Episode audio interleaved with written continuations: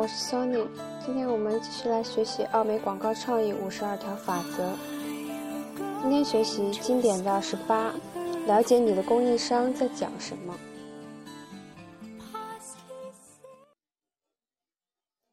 为网站制作网页要花多长时间呢？你所有的顾客都会在计算机上操作吗？平板印刷和胶板印刷有什么不同？哪种方法花费会更多呢？哪种方法需要时间更长？你心中能想象出摄像机跟踪拍摄和全景拍摄有什么不同吗？人们很容易会说，那只是一些细节问题，让生产人员去操心吧。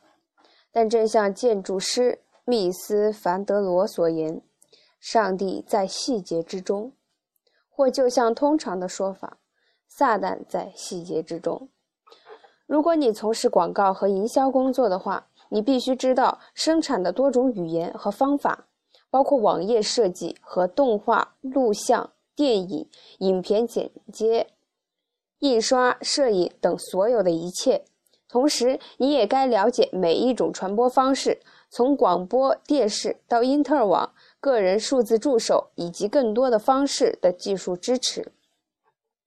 首先，如果你不知道他们所用的语言，你看上去、感觉上去、听上去都像个白痴。更为重要的是，了解生产的过程会让你在时刻的安排和成本预算等方面变得更加聪明。每一次选择和再选择都会对价格和时间产生影响。如果你不知道他们在讲什么，你就会要么做出你不能履行的诺言，要么当时间和花费都超出你的预想时，变得坐立不安。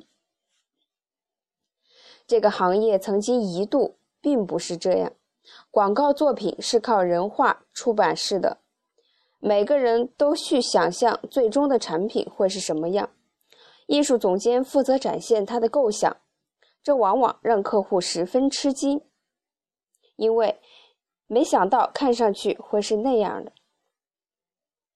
计算机、桌面出版、桌面编辑、视频编辑改变了广告业。这些东西的出现产生了不可估量的影响。如果一位艺术总监拿给你一个计算机制作的产品版式，那么看上去就完成了。如果你不懂 Adobe Illustrator、Photoshop 和 Quark 等软件，你就不明白，把看上去完成了的设计变成实实在在的广告的过程是怎么一回事儿。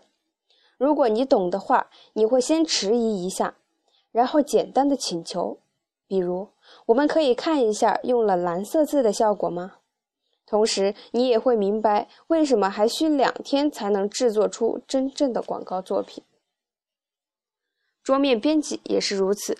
如果你不懂整个录像带的生产过程，要么你把看上去完成了的录像变成一部真正完成的影片所需要的时间和金钱，也会让你灰心丧气。